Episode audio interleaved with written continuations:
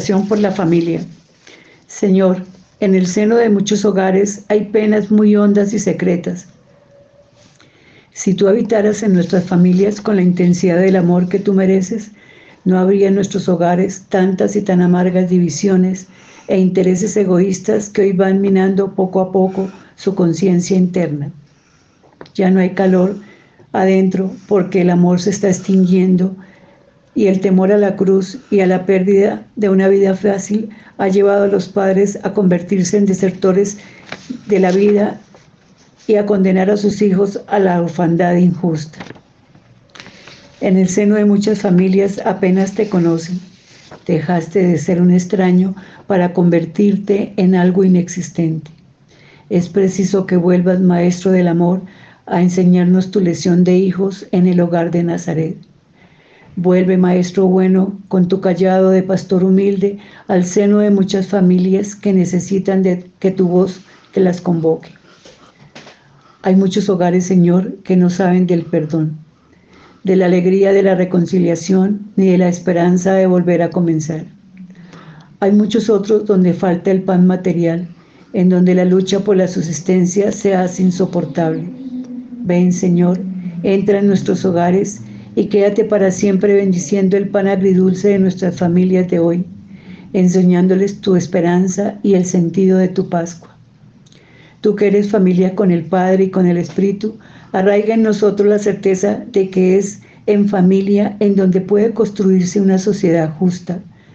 Muévenos a trabajar sin miedo para que la conciencia familiar no muera y una vez renovada y liberada de los poderes ocultos que la oprimen, puedan engendrar el hombre nuevo que tú quieres y que la sociedad necesita. Amén. Amén. En mis sueños cada noche estabas vos.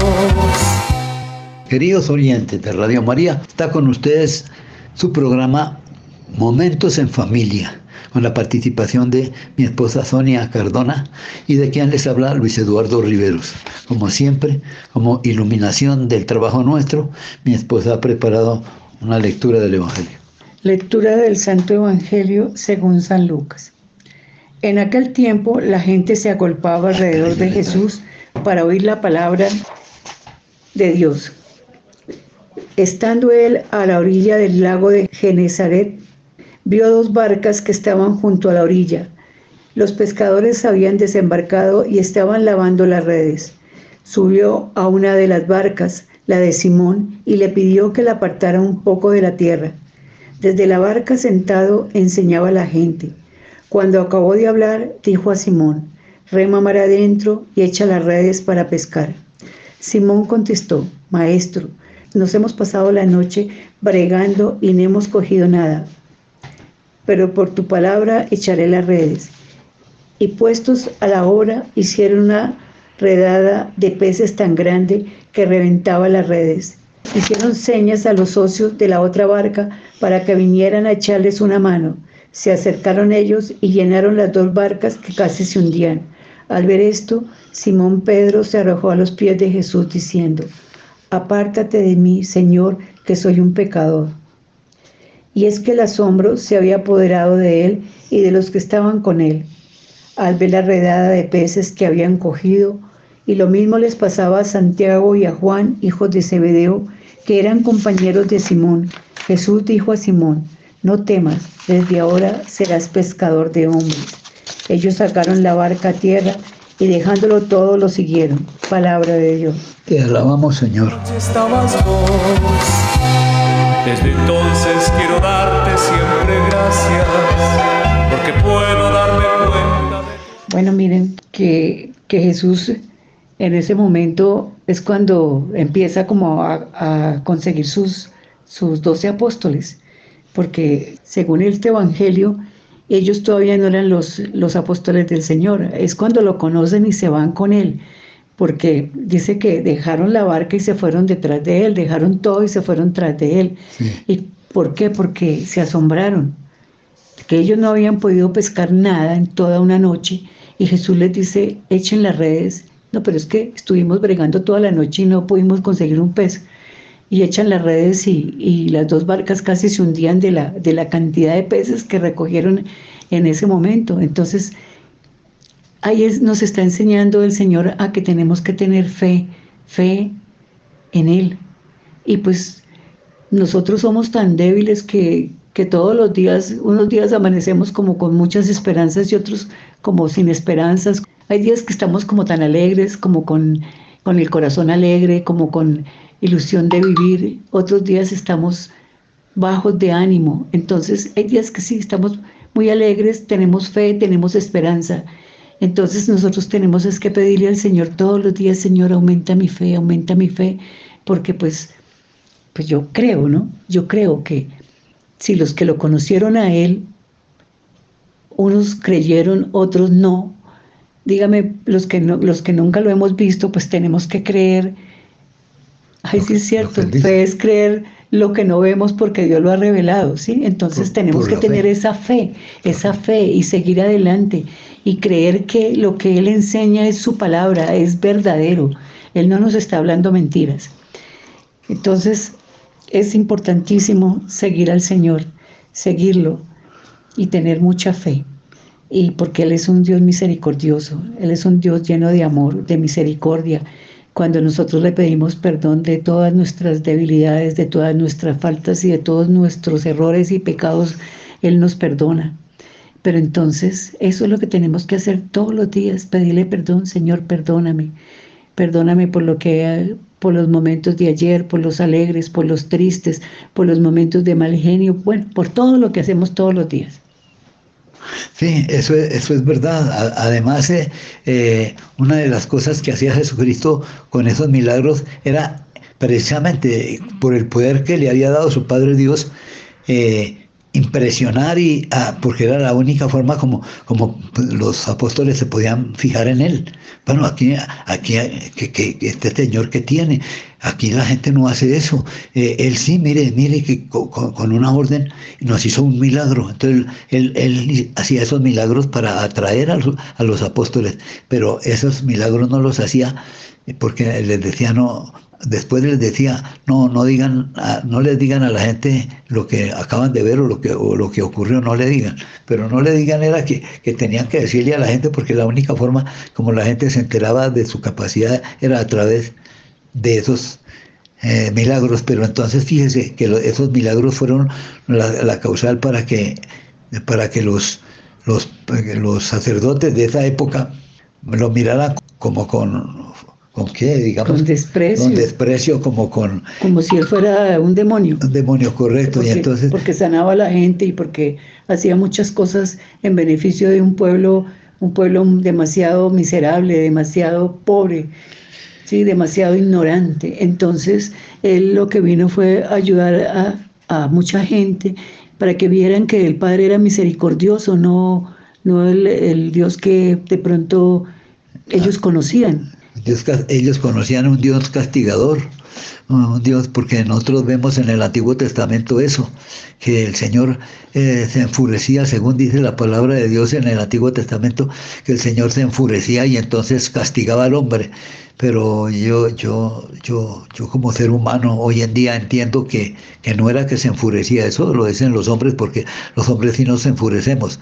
Él no se enfurecía, él simplemente reprimía a los hombres por las cosas malas que hacían pero, para, pero con el fin de que aprendieran lo que eh, el, mandamiento que Él nos trajo, el mandamiento del amor, porque a eso vino Él, a enseñarnos a amar. Este, este mundo es la escuela de la vida, la escuela del amor, la escuela para que aprendamos todos a amarnos como Él ha pedido que nos amemos. Porque puedo darme cuenta de tu amor. Bueno, queridos oyentes, Vamos a, seguir con nuestro trabajo de, las conclusiones del Sino de los Obispos a las familias. En el eh, programa anterior quedamos en que, en que la, formación de, las parejas, digamos, el, el, curso prematrimonial para prepararlos para el matrimonio, era importante y les decía yo que realmente en nuestro, nuestro país colombiano ese, ese curso matrimonial es muy superficial, realmente muy superficial. Tal vez sea la causa de que muchos matrimonios no duran mayor cosa, porque no nos enseñan verdaderamente. Es decir, las parejas que, se, que recién se casan tienen que aprender por su propia cuenta todo lo que se relaciona con la Iglesia Católica, porque realmente el curso no sirve para que los preparen para el matrimonio, verdaderamente para, el matrimonio no. Y nos dice que, que los sacerdotes, que son eh, la, segunda vocación al amor, o la primera, o como quieran tenerla, una vocación al amor es eh, el sacramento del matrimonio, y la otra vocación al amor es la consagración de los sacerdotes por su vocación a ser sacerdotes el amor a Dios, el amor a la iglesia, el amor a la vida, el amor a los seres humanos. Y ellos como sacerdotes pues nos tienen que dar ejemplo de vida en cuanto al amor al prójimo. Amarás al Señor tu Dios y a Él solo servirás y al prójimo como a sí mismo. Entonces es la vocación, el amor a Dios y el amor a la iglesia. El matrimonio nos lleva a formar familia cristiana por el amor de la elección y de la vida consagrada y la vida consagrada a la imagen de la comunión del reino, que inicia desde la acogida incondicional del otro como un don de Dios. Entonces, la una es la, consagración a, la, comunión eh, y a la familia y a la pareja y al sacramento matrimonial. Y la otra es la imagen de la comunicación del reino de Dios, que es la vida consagrada, que se inicia con la acogida incondicional del otro como un don de Dios. Esta comunión y estas vocaciones facilitan el intercambio fecundo de dones que anima y enriquece a la comunidad de la iglesia. Confrontar Hechos 18.2. Dirigir espiritualmente a la familia se puede considerar uno de los ministerios parroquiales. Sugerimos que la Oficina Diocesana para la Familia y las demás oficinas pastorales intensifiquen la colaboración en este campo, en la formación permanente del clero y de los agentes pastorales. Desearíamos que sigan cuidando con instrumentos apropiados y con mucho amor la maduración de la dimensión afectiva y psicológica que les será indispensable para el acompañamiento pastoral de las familias más aún, viendo las situaciones particulares de emergencia derivadas de los casos de violencia doméstica y el abuso sexual, que hoy en día están prolificando por, el, por la vida del hombre, por la sociedad. La sociedad, como dice Sonia, es una, una sociedad sin, sin, fundamentos espirituales, es una sociedad enferma es una sociedad que está eh, eh, en vías de, crisis, en crisis de, desaparecer tal vez, pero tenemos que, agarrarnos de, de nuestro Padre Dios para que cese la violencia, para que cese el abuso sexual, para que cese las muertes de las mujeres, para que cese de los niños, y no solo la muerte de los niños, sino también el aborto de las personas de la, de la tercera de la, de la, tercera edad que, tienen ya aprobadas por las leyes humanas para que cuando tengan enfermedades eh, que se llaman enfermedades terminales, entonces puedan, puedan disponer de la vida. Están quitando al Señor el poder de dar vida, de conservarla y de, y de quitarla cuando Él quiera. El hombre da vida, da vida no, pues con, el aborto está acabando con la vida, con, eh, y, con, eh, y con la, la, eutanasia. La, eutanasia está acabando también con la vida de las personas adultas que sufren enfermedades. Entonces, eh, el abuso sexual también que hoy en día ha, proliferado por todas partes, inclusive en, en nuestra iglesia católica. Entonces, eso, ese, es un dolor profundo, grande que tenemos los cristianos católicos, que tenemos que superarlo, que tenemos que ahondar muy profundamente en la espiritualidad católica, la espiritualidad de Jesucristo, nuestro amado Señor. Vamos a, Ah. Eduardo, y lo que tenemos que hacer es de verdad pedirle al Señor por las familias, que nos, no se vayan a acabar las familias porque sería el caos social. Y a eso es lo que nos quieren llevar los gobiernos. Sí. A, que haya un, un, caos para que esto se vuelva una anarquía, para que esto se vuelva, mejor dicho, terrible. Sería, mejor dicho, sería la, eh, como la perdición de la humanidad. Entonces hay que, hay que ser fuertes a los papás, hay que pedirles oración, hay que pedirles eh, unión, paz en las familias, reconciliación en las familias, eh, ir a la, a, la, misa, porque ese es como el alimento espiritual, así sea cada ocho días, así sea una vez en la semana. Hay, unos, hay, hay gente que va todos los días a la Santa Misa, pero hay otros que no pueden, pero ese alimento que sea así como necesitamos el alimento físico diario, porque nosotros no podemos dejar de comer porque nos empieza a doler el estómago y el estomaguito empieza a, llorar y a ladrar allá que, pidiendo la comida. Sí, entonces a ladrar. Entonces, asimismo tenemos que alimentar el alma con la palabra de Dios. Entonces, a los papás pedirles que tengan fortaleza, fortaleza eh, para que no vaya a suceder lo que, lo que quieren muchos gobiernos, acabar con la familia. Miren ustedes que en, otros países están pasando cosas, cosas terribles. Si ustedes investigan, si ustedes miran con la cuestión de, género, es grave, es grave porque eh, hay países donde, donde le están diciendo a los niños pequeñitos que no son ni hombres ni mujeres. Entonces, ¿qué son? Pónganse a pensar. Todas esas cosas quieren acabar con la verdad del ser humano, eh, llevarlo a, prácticas que, no, son, no son lógicas, que no son verdaderas. Entonces, por eso las familias tienen que ser fuertes, fuertes en, estar unidas, en, en la oración. Lo que dice la Santísima Virgen es cierto. Oremos, oremos el Santo Rosario. Mire que eso trae paz, eso trae tranquilidad a los hogares.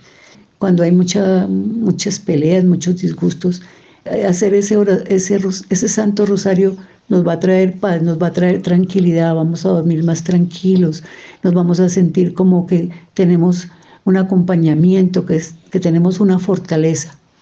Sí, sí, eso es cierto, y no solo eso, sino como se están prediciendo ahorita, muchas cosas que la Virgen también las, las dijo en su, en su momento oportuno eh, a los tres pastorcitos que se van a presentar pues catástrofes, eh, catástrofes de la, de la, tierra, van a haber temblores, van a haber terremotos, van a haber muchas muertes, van a, el mundo se...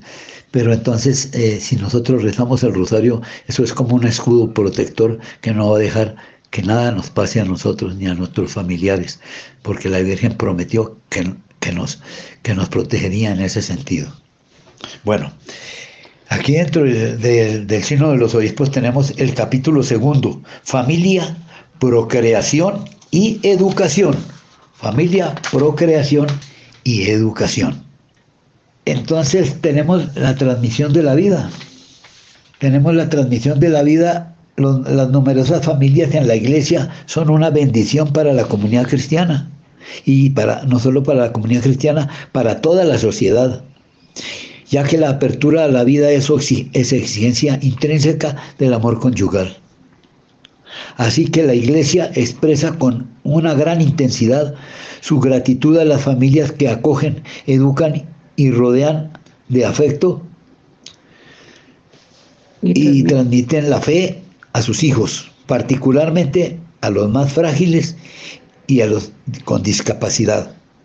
Estos niños nacen con necesidades especiales, atraen el amor de Cristo y piden la custodia de la iglesia como una bendición. Por, por desgracia, la, la, mentalidad actual reduce la generación de la vida al solo deseo individual y de pareja.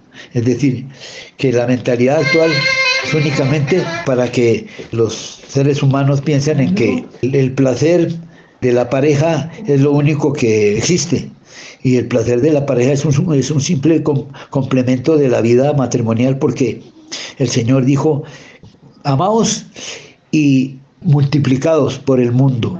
Es decir, Él nos dio esa propiedad de que nos, de que nos pudiéramos reproducir. A, la mujer le dio el don de la maternidad y al hombre le dio el don para la fecundidad de la mujer.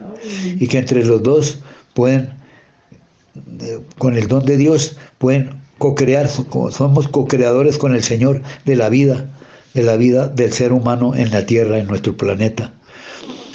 El factor económico, cultural y educativo ejercen un peso determinante con la consecuente disminución de la natalidad, que debilita el tejido social, compromete la relación entre las generaciones y pone en duda el bienestar del ser humano en el futuro. Eso es muy delicado, que las generaciones pongan el bienestar humano en el futuro duda, compromete la relación entre las generaciones y entonces el bienestar no nos lo da Dios. Si nosotros tenemos fe, nada nos pasará. Si nosotros nos dedicamos a la vida espiritual, lograremos superar, superar todos los obstáculos que el hombre se inventa. Los vicios, el trago, el odio, la furia, las muertes, las envidias, los egoísmos, mejor dicho, todo, todo lo, todo lo malo que el hombre tiene, porque es que eh, eso se crece cuando nos alejamos de Dios, y lo, lo decíamos con Sonia hace un momentico, cuando nos alejamos de Dios, los espíritus malignos entran en nosotros y nos hacen cometer cosas que ni siquiera nosotros habíamos pensado que íbamos a cometer. Y ahí es cuando el maligno hace lo que se le da la gana. Y entonces tenemos que volver a Dios, tenemos que acogerlo a Él decirle al Señor que nos ampare, nos favorezca, porque es el único que puede superar todas todos los problemas que este mundo nos trae.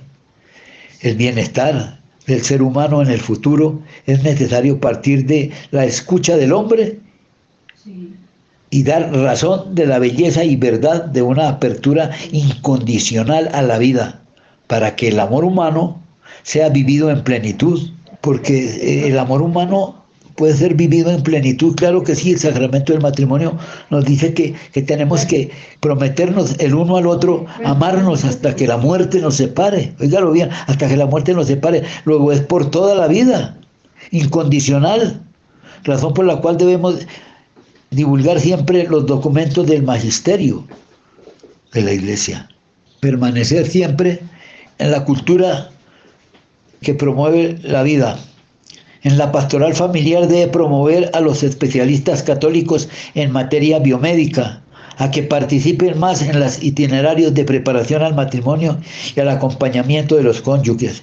Recordemos que el crecimiento de las separaciones en, nuestra iglesia católica, es decir, que los que ya se han casado por la iglesia, con mucha frecuencia a los pocos meses, no podríamos decir que a los pocos años, sino a los pocos meses, porque eso ha crecido tremendamente, ya nos estamos separando.